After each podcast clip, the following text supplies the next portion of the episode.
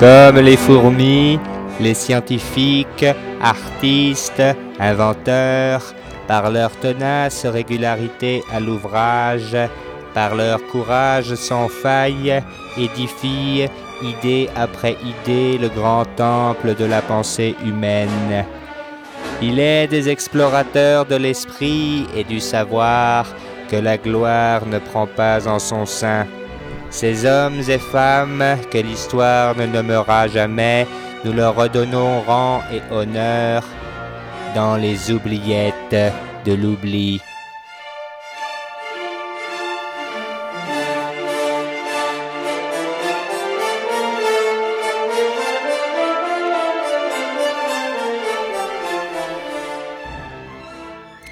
Salut à toi cher auditeur, tu écoutes les oubliettes de l'oubli sur le 106.6 et c'est une bonne nouvelle. En effet, ça veut dire que tu n'as pas trouvé mieux à faire. Et ça, je trouve que c'est fort flatteur car les lundis soirs comprennent une multitude d'activités intéressantes auxquelles s'adonner en attendant que mardi déboule. Alors, sachant que tu t'occupes, sinon la tête au moins les oreilles, à nous écouter, ça fait vraiment plaisir. Et de t'imaginer faire ce que tu veux du reste de ton anatomie pendant que tes oreilles sont entre nos mains délicates, fait monter chez Marc et moi un diffus mais bel et bien présent sentiment d'excitation. Car vois-tu, entre les oreilles se situe ton cerveau. Et de savoir que par membrane interposée, nous avons un accès direct au tréfonds de tes synapses, ça nous fait quelque chose. Ta matière grise nous grise, autrement dit. Mais pas de panique, on est là pour rigoler, nous avons le sens des responsabilités. Enfin, il nous vient un sentiment de responsabilité, ce qui est un peu différent, et je m'explique. En ce qui concerne ton rendez-vous quasi hebdomadaire, le sens des responsabilités serait pour nous de garder une grande vigilance au sujet des propos que nous tenons à l'antenne. Ça n'est absolument pas le cas, bien au contraire, rassurez-vous. Nous laissons ça aux autres. On dépose l'émission au pied de ton esprit critique et on se barre en courant. On trouve ça stimulant, un peu comme de visiter des friches industrielles la nuit en évitant le pauvre bougre de chez Delta Sécurité qui se les pèle avant de rentrer se coucher tranquillement sans réveiller les parents. Bref, on vous laisse interpréter ce que vous entendez comme tu veux, cher auditeur, mais sache que notre sens des responsabilités s'arrête là. Chacun se démerde avec son esprit critique, ou avec ses parents, ou avec son chef de chez Delta Sécurité, enfin chacun fait de son mieux pour se démerder, et la peau de l'ours sera bien gardée. Le sentiment de responsabilité, par contre, et lui est immense, c'est de prendre conscience que nous sommes aux manettes d'un authentique générateur de décalage dans le continuum, dans continuum espace-temps. Si tu ne le savais pas encore, il y a une dizaine de secondes entre notre temps à nous, celui du studio, et le tien lorsque tu nous écoutes, l'oreille comprimée sur la grille de ton poste radio. Nous avons et nous aurons toujours cette dizaine de secondes d'avance sur ceux qui nous écoutent. Et c'est là que survient l'immense et écrasant sentiment de responsabilité, qui vient avec la question entre toutes. À quoi occuper ces 10 secondes et... Pardon, je recommence. À quoi occuper ces 10 secondes et quelques d'interludes suspendus entre notre émission et ta réception? Que faire de cette avance de 10 secondes que nous possédons sur le reste de l'humanité lorsque déjà on te sait peiner à occuper ton lundi soir, pauvre auditeur? Eh bien, Marc et moi préparons, élaborons patiemment, réfléchissons ardemment et discutons à couteau tiré le contenu de cette émission. Tu vois là, cher auditeur, la quintessence de nos esprits désintéressés, complètement habités par cette noble occupation qui est celle d'aller déposer au pied de tes synapses encrassées par un fonctionnement devenu trop routinier ces quelques instants de divertissement parfois peut-être un peu futile ou un peu foutraque ou alors un peu lourdingue, qui sait. Toi-même tu sais. Et tu le gardes pour toi, car tu le sais, en plus de savoir ce que tu en penses, il s'agit là de ce que tu écoutes, du plus noble exercice de voltige radiophonique qui soit, c'est-à-dire préparer une heure d'émission en direct qui soit complètement en avance sur son temps, de 10 secondes environ pour ceux qui arriveraient en retard, et de le faire pendant ces mêmes 10 secondes d'avance. Voyez là l'extraordinaire singularité d'un système qui s'alimente de lui-même, car ces 10 secondes n'existeraient pas, Marc et moi n'aurions pas l'avance nécessaire pour préparer cette émission en avance. Et nous ne ferions pas cette émission, il n'y aurait jamais ce décalage qui nous donne finalement le temps de la préparer, cette émission, pendant les 10 secondes d'avance. Un peu comme sur un anneau de Möbius, nous sommes, Marc et moi, marchant sur ce ruban qui ne possède qu'une face, cette face qui d'ailleurs se fait face à elle-même un peu comme dans un vortex, comme par exemple le tourbillon si vous préférez, qui se forme dans le fond de ta baignoire et qui permet à l'eau de s'écouler uniquement si l'air en prend la place au même moment de façon si harmonieuse. Un système qui s'autogénère en somme.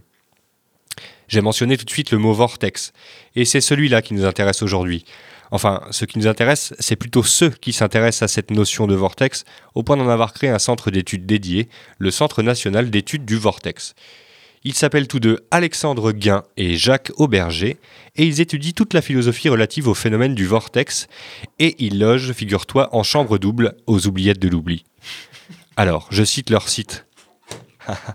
je cite leur site, c'est cnrv.info, dans lequel ils exposent leur démarche expérimentale sous forme de questions-réponses. Alors, première question, qu'est-ce qu'un vortex? Un vortex est un tourbillon creux créé par un écoulement de fluide. Dans la vie quotidienne, on peut observer un vortex se former au-dessus du trou d'évacuation d'une baignoire ou d'un lavabo en vidange. Les météorologues du monde entier observent et interprètent le mouvement de gigantesques vortex gazeux formés par la rencontre entre plusieurs courants et températures différentes. Aussi, chacun d'entre nous a déjà eu l'occasion de voir tourner une tornade, dans la réalité ou en vidéo, L'expérience des tornades est expliquée par l'effet de vortex. Une fois formés, les tourbillons peuvent se déplacer, s'étirer, se tordre et interagir de manière complexe. Tant que les fluides qu'ils constituent continuent à l'alimenter, le tourbillon se perpétue. Alors si ces vortex représentent une partie évidente de l'objet de notre étude, il est important de comprendre que nos recherches ne s'arrêtent pas au sens propre du mot vortex. Elles portent davantage sur une interprétation figurée du phénomène. Et c'est là que ça devient intéressant. La représentation picturale d'un vortex est spyroïdale. Elle tend à désigner le concept d'infinité, d'impermanence, d'éternel mouvement, au même titre que le symbole universel de l'Ouroboros, le fameux serpent qui se mord la queue. Au sens figuré, la définition du mot vortex fait partie intégrante de l'objet de nos recherches. C'est pourquoi nous ne pouvons ici en livrer qu'une interprétation intuitive et non arrêtée. Une dynamique créée par l'énergie qu'elle génère, un phénomène dont la conséquence est en même temps la cause. Alors, quel est le principe de fonctionnement de ces expériences? L'application du schéma de vortex sur un objet requiert une analyse objective de l'utilité de l'objet, ce qui n'est pas toujours évident compte tenu de la pluralité des subjectivités de chacun. Après avoir admis l'utilité d'un objet, la réflexion nous amène à imaginer l'utilisation de l'objet sur un objet de même nature. Par exemple, une lampe sert à éclairer une zone sombre l'expérience du vortex, éclairer une lampe éteinte dans une zone sombre avec une autre lampe. Seulement, il est tout aussi légitime d'admettre qu'une lampe sert à se faire remarquer dans une grande zone sombre, par exemple la nuit. Donc une lampe sert à se faire remarquer dans une, grande zone sombre, l'expérience du vortex, équiper, équiper une lampe d'une autre lampe pour qu'on la remarque en pleine nuit. Il s'agit donc d'appliquer l'action d'un objet manufacturé sur lui-même et d'en tirer des conclusions. Ainsi, on obtient des exemples d'expériences édifiants dont seul un sens aigu de l'abstraction vous permettra d'évaluer le génie de nos deux lascars. Par exemple, et je vais en, énumérer quelques-unes, défenestrer une fenêtre. Voilà, ils l'ont fait, j'ai vu la vidéo, j'ai les preuves. C'est édifiant. Balayer des balayettes. Et oui, et c'est lorsqu'ils utiliseront une pelle pour mettre les balayettes à la poubelle qu'ils auront l'idée de pelleter des pelles. Il y a encore meuler une meuleuse, percer une perceuse, lécher une langue, haut-parler un haut-parleur pour recréer en laboratoire l'effet Larsen, atteindre un escabeau avec un autre escabeau. Et oui, ça donne le tournis, je marque, je sais.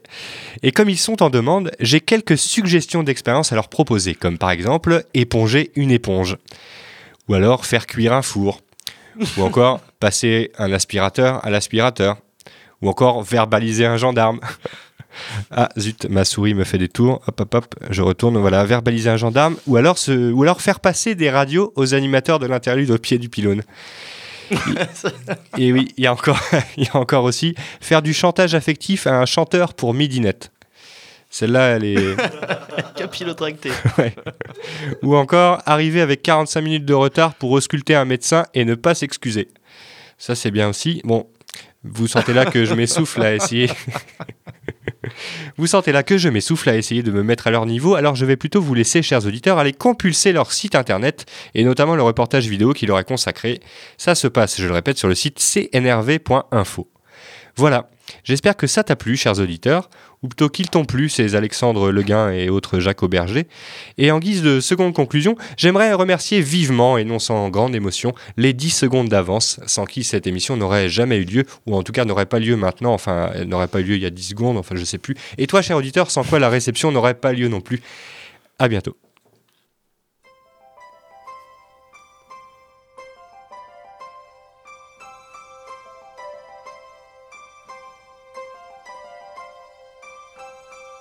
Qu'une vie meilleure nous attend dès demain. Ne doute pas, puisqu'il est l'heure.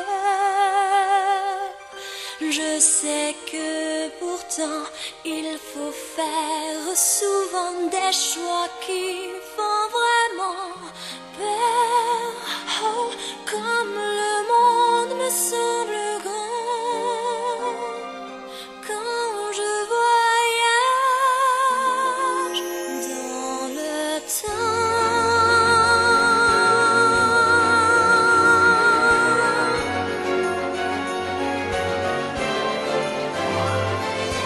Au bout du chemin, on me tendra la main. Il me semble que ma vie change. Je serai choyée, protégée, désirée comme ce rêve me semble étrange.